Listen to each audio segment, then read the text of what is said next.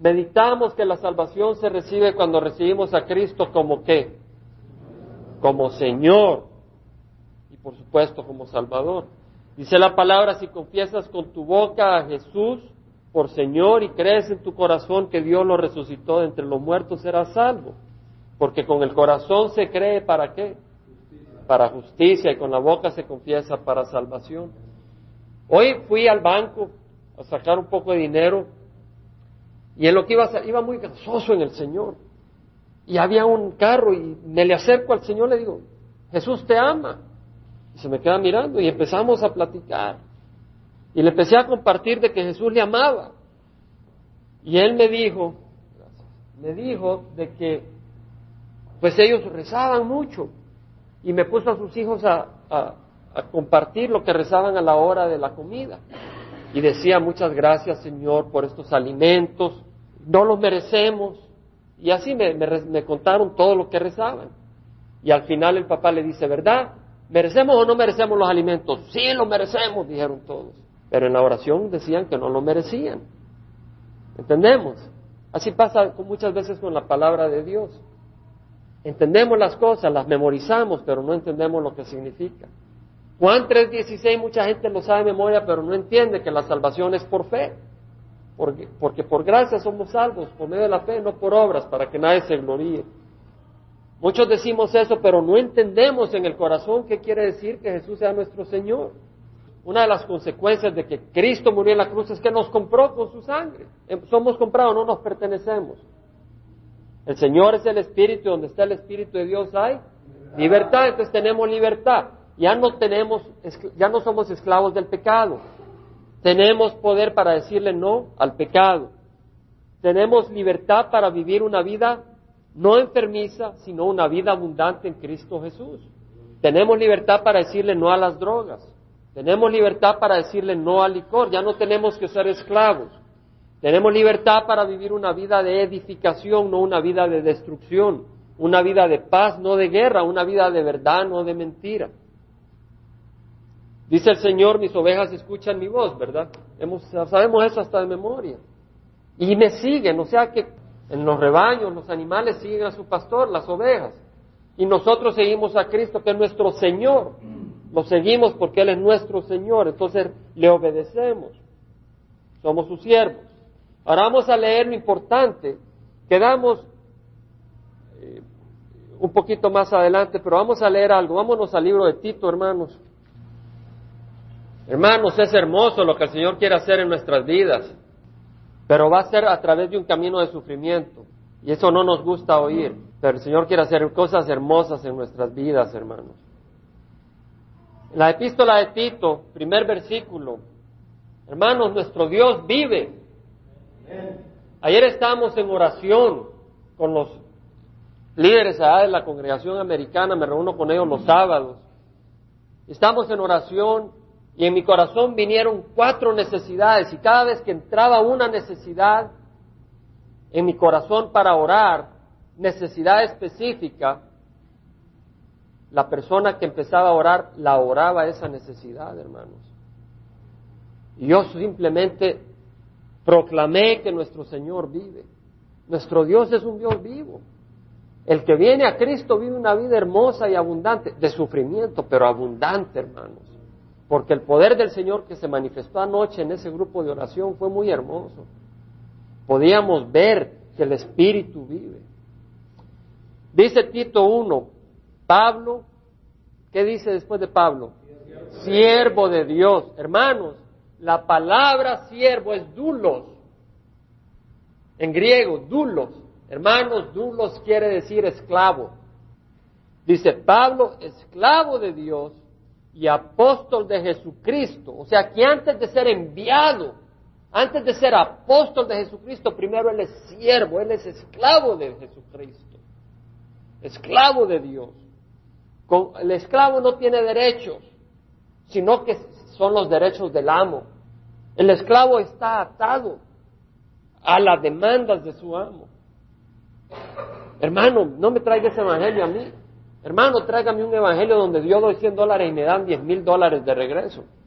Hermano, tráigame un evangelio donde yo me puedo ir a fornicar con otras muchachas. Hermano, yo no estoy acá para eso. Yo no he dado mi vida por una mentira. Yo he dado mi vida por la verdad.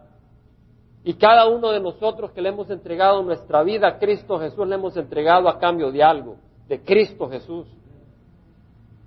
Pablo, siervo de Dios y apóstol de Jesucristo, antes de ser apóstol, antes de ministrar en categoría de apóstol, de evangelista, de pastor, el Señor nos está diciendo que debemos de ser siervos.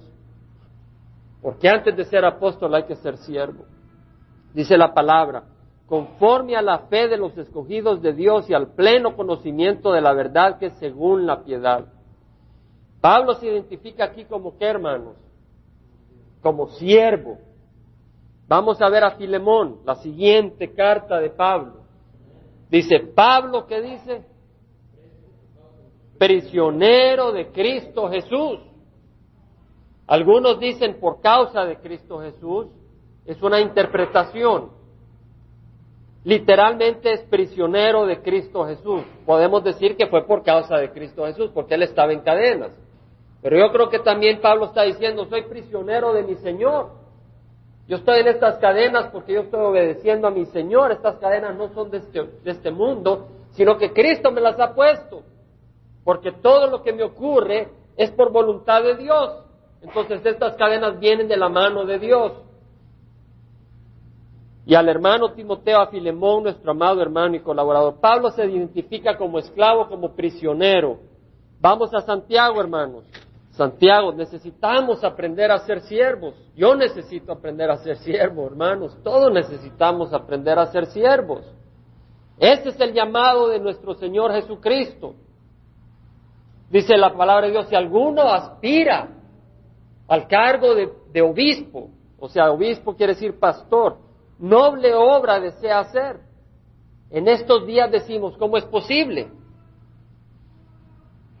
Porque dice Jeremías, no aspires a cosas muy grandes para ti. Hermano, la diferencia está en lo que significa. En este tiempo encendemos la televisión, vemos a alguien predicando, tiene mucha fama y decimos, qué bonito, yo quiero tener fama. Pero en el tiempo en que se escribió esto, el que servía de pastor sufría mucho. Y los que servían en la iglesia de Dios sufrían mucho. Entonces era una noble obra desear sufrir mucho por servir al pueblo de Dios. Y eso es lo que queremos hacer. Aprender a ser siervos que vamos a sufrir por amor a Cristo Jesús. Santiago, siervo de Dios, dice, primer versículo, y del Señor Jesucristo. Hermanos, nadie puede servir a dos señores. Vemos que Santiago es siervo de quién? De Dios y de quién? de Jesucristo. Quiere decir que Cristo y el Padre son uno, porque si no serviría a dos señores, y mismo Cristo dijo que no se puede servir a dos señores. Pero Santiago también, este es el medio hermano de Jesucristo, reconoció que Jesucristo es Señor y él se reconoció siervo. O sea que si recibimos a Cristo como Señor, nosotros somos siervos de Él. En segunda de Pedro, hermanos, Entendamos que todos los siervos del Señor, todos los grandes hombres de Dios, son siervos del Señor. ¿Cómo dice Pedro? A ver, uh, hermano Adrián, en voz alta. Yo soy Pedro, siervo y apóstol de Jesucristo, escribo esta carta a ustedes que han llegado a tener una fe tan preciosa como la nuestra, porque nuestro Dios y Salvador, Jesucristo, es justo. Amén. Hermanos, Pedro mismo se dice siervo y apóstol, esclavo y apóstol, dulos, esclavo y apóstol. No solo Pedro, vamos a la siguiente epístola, no de Juan, sino de Judas, después de las de Juan. Vamos a ver cómo se llama Judas, hermanos. Hermanos, la iglesia de Cristo Jesús era fuerte y vibrante al principio, porque los que trabajaron en la obra del Señor entendieron que tenían que ser siervos del Señor. Judas, siervo de Jesucristo y hermano de Jacobo o Santiago. Lo mismo, a los llamados, amados en Dios Padre y guardados para Jesucristo. Somos siervos de Jesucristo. Judas también, medio hermano de Jesús. Vamos a Apocalipsis. En Apocalipsis vamos a leer a, otro siervo del Señor, a Juan. Hermanos, ¿quieren entender ustedes el libro de Apocalipsis? ¿Quieren conocer los misterios de Dios, hermanos? La revelación de Jesucristo dice que Dios le dio para mostrar a sus siervos las cosas que deben de suceder pronto y la dio a conocer enviándola por medio de su ángel a su siervo Juan. Hermanos, esta revelación de Jesucristo es para mostrárselas a quienes, a los siervos, a los siervos de Dios. Si no somos siervos no las podremos entender. Y luego Juan se denomina a su siervo Juan. Hermanos, si Pedro se sintió honroso de ser siervo de Jesús, si Pablo se sintió honrado de ser siervo de Jesús, si Santiago, si Judas, si Juan se declararon siervos de Jesús, nosotros no somos más que ellos para demandar ser servidos. Tenemos que ser siervos del Señor. La palabra esclavo, dulos, significa esclavo en el sentido de que uno está sujeto a algo, sujeto, en sentido literal o en sentido figurativo. Uno puede ser esclavo literal. Hace dos mil años existía mucha esclavitud. Estados Unidos trajeron muchos, mucha gente negra de color de África y las trajeron a Estados Unidos como esclavos y a ciertos países en, en América. Esos son esclavos literales. En sentido figurativo hay muchos que no tienen cadenas en los brazos, pero son esclavos, son esclavos del pecado. Tal vez de una relación que no es aceptada por Dios.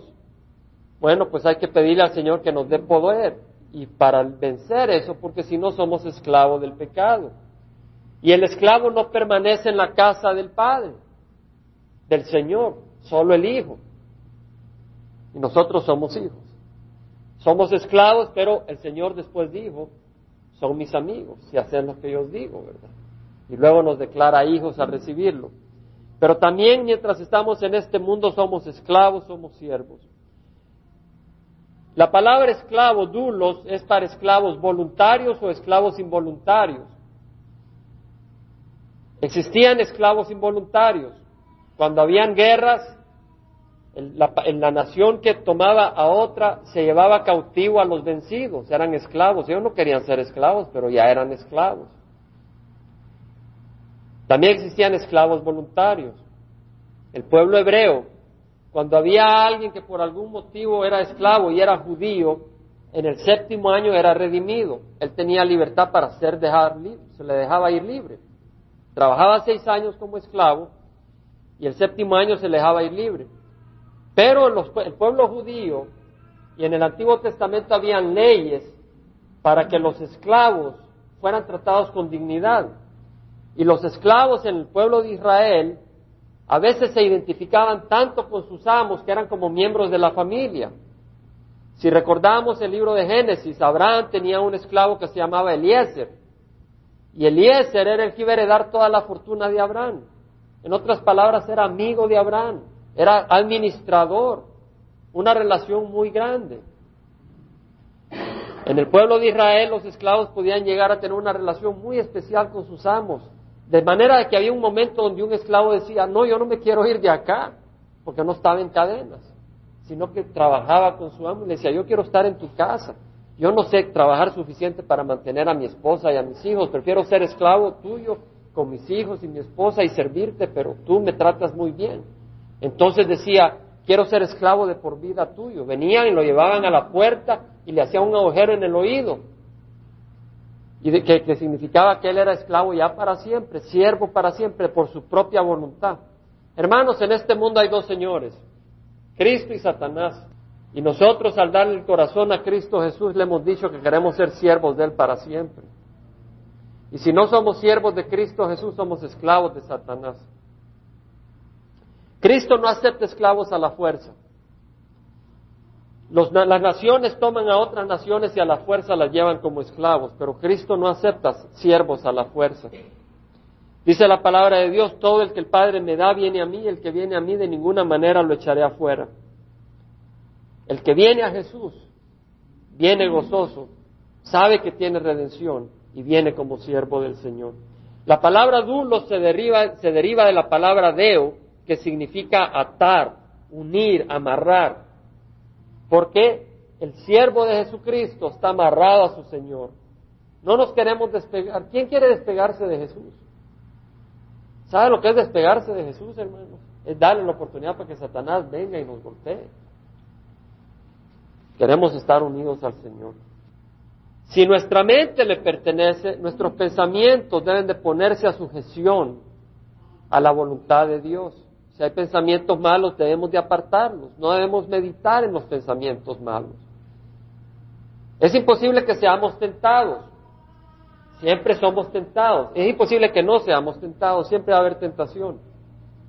Como dice Billy Graham, pero hay una diferencia en que pase un, pájaro y se pare en la cabeza y la otra es que dejemos que haga nido. Si viene un pájaro, que pongamos que es un mal pensamiento y se pare en la cabeza, espantémoslo. Pero no le pongamos pajita para que haga nido y ponga sus huevos ahí y tenga sus crías. En otras palabras, hermanos, apartemos los malos pensamientos. Nuestra lengua tiene que ser sometida al Señor, tiene que estar sujeta al Señor. ¿Cómo nos cuesta? Es una labor continua donde el Señor va trabajando. Lo tenemos que ir reconociendo dónde fallamos para que el Señor nos vaya limpiando. Luego hablamos que habían dos otros elementos que le pertenecen al Señor. Nuestro tiempo y nuestros recursos. Nuestro tiempo a quién le pertenece, hermanos. No es, no es nuestro, es de Él. ¿Quién creó el universo? ¿Quién ¿Quién creó nuestras vidas? ¿Quién nos da vida? El tiempo no es nuestro, es de Dios, Él nos lo ha dado. Vamos a entender cómo debemos de vivir el tiempo de nuestras vidas si Dios es nuestro Señor. Vamos a Primera de Corintios, hermanos. Primera de Corintios 7, versículo 29. Dice la palabra, hermanos, mas os digo, hermanos, el tiempo ha sido acortado. De modo que de ahora en adelante los que tienen mujer sean como si no la tuvieran. Los que lloran como si no lloraran. Los que se regocijan como si no se regocijaran y los que compran como si no tuvieran. Y los que aprovechan el mundo como si no lo aprovecharan, perdón, plenamente. Porque la apariencia de este mundo es pasajera.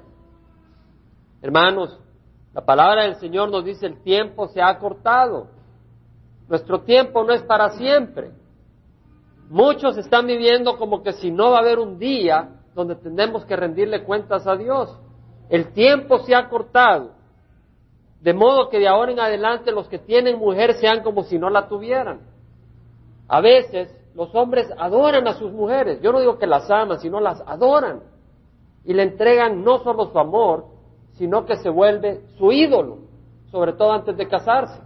¿Verdad? A veces ya casadas dice la mujer, ojalá mi esposo me adorara. Pero ese no es mi problema, dicen las mujeres. Ya casadas, mi esposo simplemente no me ama. Pero muchas veces los hombres adoran a las mujeres. Y viven como que ya van a vivir para toda la eternidad, tal vez están jóvenes, 15, 20 años. Pero hermanas, tarde o temprano esas mujeres van a tener arrugas. Y van a dejar de ser. Y si toda nuestra vida la dedicamos para complacer externamente a nuestras mujeres y traerlas a ellas a buscar a Cristo Jesús y al reino de Dios sobre todas las cosas, al final de nuestra carrera vamos a estar vacíos. Por eso dice el que tiene mujer como que si no la tuviera. Y los que lloran como si no lloraran. A veces vamos por tribulaciones debido al reino de los cielos. Hermanos, cuando vamos por tribulaciones recordemos de que es como que si no lloramos porque pronto viene el gozo. Y dice, los que se regocijan como si no se regocijaran. Aquí está hablando a los que se alegran por las cosas del mundo. Y los que compran como si no tuvieran nada. Tal vez alguien compró una casa o compró otra cosa. Que nos acordemos que es como que si no la tenemos. Porque realmente estas cosas van a ser quemadas. Y lo que hagamos en el nombre de Cristo Jesús es lo que va a perdurar. El Señor nos dice, no compren. Pero que vivamos no atados a las cosas sino libres de las cosas para poder servir a Cristo Jesús. Los que aprovechan el mundo como si no lo aprovecharan porque la apariencia de este mundo es pasajera. Todo este sistema va a pasar. Por eso tenemos que poner los ojos en lo, que, eterno. Dice la palabra del Señor, el tiempo es corto. Tened cuidado cómo andáis, no como insensatos, sino como sabios, aprovechando bien el tiempo, porque los días son malos. Debemos de aprovechar el tiempo. En Mateo, hermanos, Mateo 2, Mateo 24, perdón, 24, 3, dice la palabra, Estando él sentado en el monte de los olivos, se le acercaron los discípulos diciendo, dinos, ¿cuándo sucederá esto y cuál será la señal de tu venida y de la consumación de este siglo? Le estaban preguntando, ¿cuánto se va a acabar el mundo? El Señor les dijo, habráis de oír guerras y rumores de guerras, cuidado, no os alarméis, porque es necesario que todo esto suceda, pero todavía no es el fin, porque se levantará nación contra nación y reino contra reino, y en diferentes lugares habrá hambre y terremotos, pero todo esto solo es el comienzo de dolores. Hermanos, vemos guerras, ha habido hambre, hay tribulaciones y el Señor dice que esto solo es el comienzo. Los tiempos se van a poner peores. Por eso no pongamos nuestra fe y nuestra esperanza en estos tiempos y vivamos nuestro tiempo sabiamente. Versículo 21. Dice, porque habrá entonces una gran tribulación, tribulación tal como no ha acontecido desde el principio del mundo hasta ahora, ni acontecerá, acontecerá jamás. Viene una gran tribulación, hermanos, peor que las guerras mundiales, peor que en África. En Ruanda mataron millones de personas y el Times Magazine dijeron todos los, todos los demonios dejaron el infierno y vinieron a Ruanda, dijeron. Eso va a ser nada comparado a la tribulación, hermanos. En el tiempo de la Segunda Guerra Mundial metieron a los judíos en cámaras de gases y los mataron. O los ponían a cavar sus propias tumbas y luego los rociaban de balas y ahí caían. La palabra de Dios dice que eso no es nada comparado con la tribulación que viene. Hermanos, la apariencia es apariencia nomás. Viene gran tribulación y nuestra entrega al Señor debe ser completa. El Señor nos va a ir ayudando a entregarles completamente nuestras vidas. El tiempo es corto. Dice Pablo en la carta a Tito, los que han creído en Dios procuren ocuparse en buenas obras. Debemos de ocuparnos en buenas obras, debemos de usar nuestro tiempo sabiamente. No lo desperdiciemos, hermanos. El que trabaja, que trabaje honradamente con sus manos. El que cocina para la familia, que se goce, está usando bien su tiempo, sirviendo a su familia, es, una, es, un, es un servicio de siervo. El que ayuda a un amigo está sirviendo. El que ora para un enemigo está sirviendo de acuerdo al reino de los cielos. El que se emborracha, ese no está usando su tiempo sabiamente. El que se involucra en, chistes vulgares, ese no está usando su tiempo sabiamente. El que entra en conversaciones donde se exalta el dinero y las obras de los hombres y no se exalta a Dios, no está usando su tiempo sabiamente. El que se pone a ver novelas que de nada alimentan está perdiendo su tiempo. El que se sienta a ver una película eh, agradable, eh, que exalta a la familia, que relaja, que es bonita, pues bien, siempre que no ofenda al Señor y glorifique al Señor. Pero usemos nuestro tiempo sabiamente. Vamos a Colosenses, hermanos. El tiempo a quién le pertenece. Y si Él es Señor nuestro, le vamos a rendir nuestro tiempo. Si todo el tiempo le pertenece, ninguna parte de Él le pertenece a Satanás. Se lo debemos dar al Señor. En Colosenses, si Él es Señor de nuestras vidas. Colosenses 3.8. Perdón. Colosenses 3.16. Dice que la palabra de Cristo habite en abundancia en vosotros Hermanos, con toda sabiduría enseñándonos y amonestándonos unos a otros con salmos, himnos y canciones espirituales, cantando a Dios con acción de gracias en vuestros corazones. Hermanos, quiero llamarle la atención a la primera parte, que la palabra de Cristo habite. El que habita es el que permanece. El que habita en su casa quiere decir de que esa es su residencia no anda de casa en casa, sino que ahí habita. Y dice que la palabra de Cristo habita en nuestros corazones. Si queremos que la palabra de Cristo habite en nuestros corazones, ¿qué tenemos que hacer, hermanos? Leerla. Ocupar nuestro tiempo leyendo la palabra de Dios. Aprovechar. Y si sentimos que no tenemos deseos, pidámosle al Señor que nos dé deseos. Que la palabra de Cristo habite en vuestros corazones. Ocupar el tiempo meditando en la palabra. Hermanos, ustedes ya son familiarizados con el Salmo 1, no lo busquen, se los voy a leer. Dice, cuán bienaventurado es el hombre que no anda en el consejo de los impíos. En nuestro tiempo no andemos con los impíos, ni se detiene en el camino de los pecadores. No nos detengamos donde hay pecado, a menos que seamos luz en ese lugar. Ni se siente en la silla de los que se burlan. No, no busquemos burlarnos como el mundo se burla de todo, hermanos sino que en la ley de Jehová está su deleite, y en su ley medita de día y de noche, es el Salmo 1. Hermanos, será como un árbol firmemente plantado junto a corrientes de agua, sus raíces profundas, sobre esos ríos de agua, alimentado, que da su fruto a su tiempo y su hoja no se marchita y en todo lo que hace prospera. Somos llamados, hermanos, a meditar en la ley de Dios día y noche. Ocupemos nuestro tiempo en eso. Todo el tiempo le pertenece al Señor. No nos cansemos de hacer buenas obras. En Gálatas dice la palabra, no nos cansemos de hacer el bien, pues a su tiempo, si no nos cansamos, cegaremos. No basta simplemente decir yo no voy a pecar. El Señor nos dice no nos cansemos de hacer el bien. No cansarse quiere decir hay que estar continuamente haciendo el bien. Así que entonces hagamos bien a todos según tengamos oportunidad y especialmente a los de la familia de la fe. Si el tiempo le pertenece al Señor todo el tiempo, podemos experimentar su gozo. No todo el tiempo lo experimentamos, porque tenemos corazón malvado, pero todo el tiempo podemos experimentar el gozo del Señor.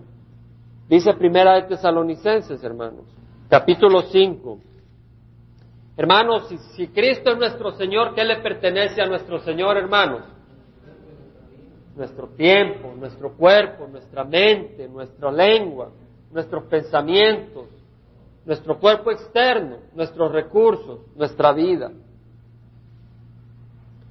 Capítulo 5 de Tesalonicenses, versículo 16. Dice, estad, ¿qué dice hermanos? Siempre, Siempre, todo el tiempo el Señor cuando habla dice todo el tiempo, gozaos en el Señor. Gocémonos en el Señor, pero usted dice, pero estoy pasando una gran tribulación, hermano. Dice, habéis olvidado la exhortación que como a hijos se os dirige, hijos míos, no tengas en poco la disciplina del Señor, ni te desanimes al ser reprendido por Él, porque el Señor al que ama, disciplina y azota a todo el que recibe por hijo. Hermanos, ese versículo nunca lo he visto en la televisión, no es muy popular. Pero entonces, si sabemos que el Señor nos está disciplinando para corregirnos, qué hermoso. ¿Quién ha sido corregido por el Señor y se goza del fruto que ha traído? Amén. Hermano, yo tengo unos 12 años de haber venido al Señor. Yo le puedo decir que no me gusta la corrección, pero le doy gracias al Señor y no me arrepiento de seguir en el camino del Señor y que el Señor me siga corrigiendo.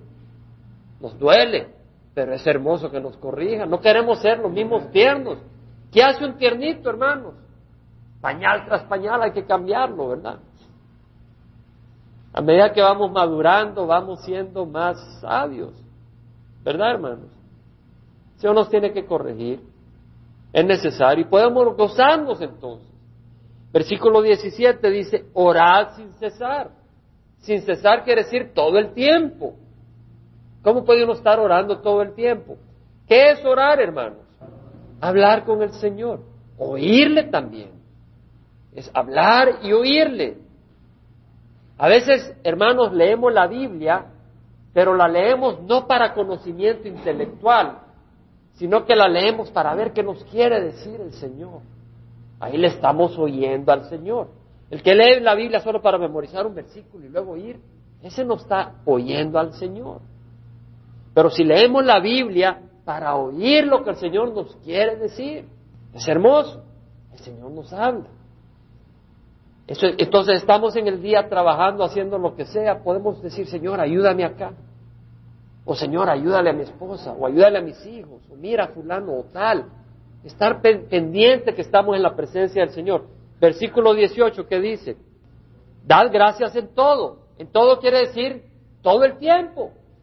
Dad gracias en todo, porque esta es la voluntad de Dios para vosotros en Cristo Jesús todo el tiempo. A veces no somos agradecidos, hermanos. Se nos olvida que tenemos muchas bendiciones por las cuales darle gracias al Señor. Debemos darle gracias al Señor en todo. Y luego dice, no apaguéis el espíritu. O sea que el espíritu es como un fuego. El Señor dijo que seríamos bautizados con el espíritu. Juan dio un bautizo de agua. Nuestro Señor Jesucristo es un bautizo de fuego. Ese fuego es el Espíritu Santo también un bautizo de sufrimiento, como nuestro Señor fue por un bautizo de sufrimiento. Pero hermanos, quiere decir que hay un fuego. El que viene a Cristo Jesús va a tener ese fuego. Y la palabra del Señor lo alimenta y es un fuego que nos quema y nos dirige y nos guía. Y el Señor dice, no lo apagues. Ese fuego es todo el tiempo. Y tenemos que estar vibrando para el Señor todo el tiempo. Estaba leyendo en Mateo 25 hoy en la mañana voy a simplemente comentar. El Señor Jesús habló de diez vírgenes que estaban esperando que su novio viniera. Y cinco tenían aceite en sus lámparas. Y cinco no tenían aceite. Pero ellas estaban esperando que cuando viniera el novio iban a ir a la tienda a comprar el aceite. Pero el Señor, el novio de ellas, vino a medianoche. Y le dijeron las cinco que no tenían aceite a las otras, danos aceite. Y las otras le dijeron, si te damos aceite, nos vamos a quedar sin aceite nosotros y ustedes. Vayan a comprarlo, nosotros vamos. Y fueron las cinco que tenían el aceite con su novio. Y tuvieron el banquete. Y ahí estaban las cinco novias festejando. Y las otras cinco fueron a traer aceite y luego regresaron y tocaron la puerta del banquete. Y el novio les dijo, apartado, no los conozco. El aceite representa el Espíritu Santo. Es el Espíritu Santo el que debe habitar en nuestro corazón y debe de arder en nuestro corazón. Y si no ardes como en las cinco novias que realmente no tienen al Señor, no andan en el Espíritu, sino en la carne. Y dice Romanos, vamos a buscar hermanos, Romanos, Romanos 8, versículo 9. Dice, sin embargo, vosotros no estáis en la carne, sino en el Espíritu, si en verdad el Espíritu de Dios habita en vosotros. Pero si alguno no tiene el Espíritu de Cristo, ¿qué dice? No es de Él. Hermanos, no se trata si vamos a la iglesia o no. No se trata si le servimos al Señor un día a la semana. Se trata si hemos recibido al Espíritu de Dios. Y lo recibimos cuando nacemos de nuevo. Y pedimos que Él reine en nuestros corazones. Es ahí donde recibimos el Espíritu del Señor y hay que pedir que constantemente nos alimente. Salmo 39, versículo 3 al 6. Dice la palabra, ardía mi corazón dentro de mí. Hermanos, el Espíritu de Dios es un fuego. Mientras meditaba se encendió el fuego, entonces dije con mi lengua, Señor, hazme saber mi fin y cuál es la medida de mis días, para que yo sepa cuán efímero soy. Efímero quiere decir cuán breve mi vida. He aquí tú has hecho mis días muy breves y mi existencia es como nada delante de ti. Ciertamente todo hombre, aun en la plenitud de su vigor, es solo un soplo. Sí, como una sombra anda el hombre, ciertamente en vano se afana, acumula riquezas y no sabe quién la recogerá. Hermano, el salmista David dijo, hazme saber mi, mi fin y cuál es la medida de mis días.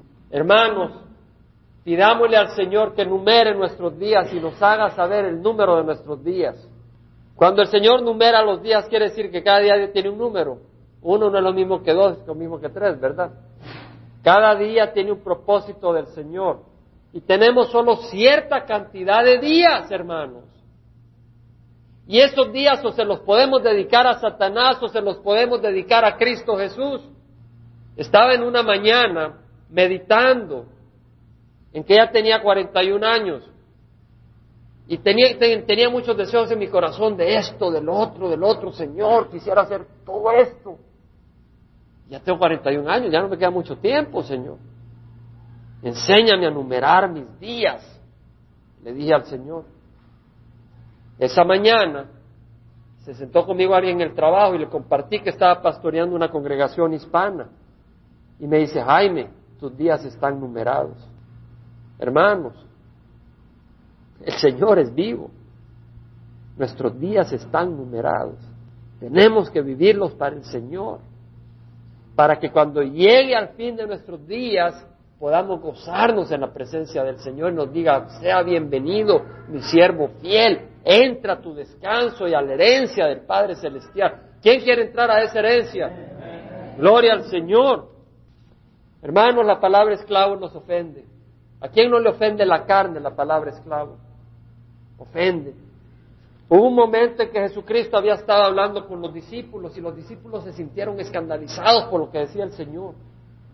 Y se ofendieron y se fueron. Y Jesucristo les dijo, y ustedes también se van a ir, le dijo a los apóstoles. Y Pedro le dijo, Señor, ¿a quién iremos? Solo tú tienes palabras de vida eterna. A veces la palabra ofende nuestra carne, hermanos, pero ¿a quién iremos? Solo tú tienes palabras de vida eterna. Decimos al Señor. Hubo una oportunidad en que Jesús fue a cierta región y la gente dijeron, hizo milagros y predicó y se, maravillaban de lo que decía, pues decía, y este no es el hijo de, de, José y de María y sus hermanos no son Judas, Santiago, Jacobo, no son ellos sus hermanos. Y se escandalizaron, se ofendieron. Y el Señor se fue. No hizo milagros en ese lugar. Y se maravilló de su incredulidad. Hermanos, aquí yo vengo sin corbata porque busco simplemente que solo la palabra, quiero estar vestido como ustedes, ¿verdad? Si todos vinieran con corbata, yo viniera con corbata. Porque lo que queremos poner por atención es la palabra del Señor. No estoy criticando a ningún pastor que vaya con corbata. Pastor Chuck Smith predica con corbata. Y es un siervo hermoso. Y él trae la atención a la palabra del Señor y no soy más que él. Solo estoy compartiendo un punto. El punto es de que el foco de todo es la palabra del Señor. Eso es lo que debemos de buscar con todo nuestro corazón. Y recibirla, sea el instrumento que use el Señor. Hoy le compartí a esta pareja en este carro, en el banco. Y hoy va en jeans, en blue jeans y una camiseta. Y le compartí el Evangelio. Y yo me pregunto, pues yo no llevaba vestido especial, ¿verdad? Tal vez no me va a creer porque vio que el instrumento que le estaba hablando era un hombre común y corriente. Tal vez no va a creer porque las palabras, aunque tenían mucha lógica para él, no era dentro de su iglesia. Probablemente se escandalizaron. Pero la palabra de Dios no nos debe de alejarnos de Dios, sino acercarnos a Él. Y la debemos de recibir, hermanos. Primera de Corintios 1, versículo 18. Dice, la palabra de la cruz es necesidad para los que se pierden, pero para nosotros los salvos es poder de Dios. Versículo 22, en verdad los judíos piden señales y los griegos buscan sabiduría, pero nosotros predicamos a Cristo crucificado, piedra de tropiezo para los judíos y necesidad para los gentiles. Unos andan buscando milagros, otros andan buscando pensamientos intelectuales. Nosotros predicamos y únicamente buscamos a Cristo y predicamos a su sangre, su muerte en la cruz, que nos ha comprado y nos ha redimido para vida eterna, hermanos. Y si nos escandaliza el que el Señor nos llame a ser esclavos, recordemos que Él fue esclavo. Filipenses, capítulo 2, versículo 5. Dice, hay en vosotros esta actitud que hubo también en Cristo Jesús, el cual aunque existía en forma de Dios, no consideró el ser igual a Dios algo en que agarrarse, sino que se despojó a sí mismo tomando forma de qué? Siervo. Hermano, la palabra ahí es dulos, es esclavo. Tomando forma de esclavo, haciéndose semejante a los hombres. Y hallándose en forma de hombre, se humilló a sí mismo, haciéndose obediente hasta la muerte y muerte de cruz, por lo cual Dios también le exaltó. Hermanos, Dios exaltó a Jesucristo, pero Cristo vino y fue siervo. Fue siervo de siervos, fue siervo del hombre. Si Él siendo Dios nos sirvió, ¿cómo no podemos servirle nosotros a Él, hermanos? Gloria al Señor. Vamos a terminar acá en oración. Padre Santo, te damos gracias por tu palabra. Señor, te rogamos que nos ayudes a ser siervos tuyos, que nos ayudes a humillarnos ante ti y a servirte, a darte nuestro tiempo, a ceder nuestra rebeldía y ponerla a tus pies, a darte nuestra, nuestra vida, nuestro cuerpo, cómo nos vestimos, cómo pensamos, Señor, qué decimos. Entra en nuestro corazón, límpianos de toda maldad, ayúdanos, ten paciencia y gracias por tu paciencia en nombre de Cristo Jesús. Amén. Si alguien no ha recibido a Cristo Jesús, lo puede recibir ahora. Todo lo que tiene que hacer es decirle a Cristo que le perdone sus pecados y que entre en su vida como Señor y Salvador. Y Cristo entra. Pero debe ser de corazón, porque con el corazón se cree para justicia. Y el que lo hace solo porque otros lo hacen, no es lo que Dios quiere. De corazón. Entonces puede participar en la Santa Cena y no solo en la Santa Cena, sino en el reino de los cielos.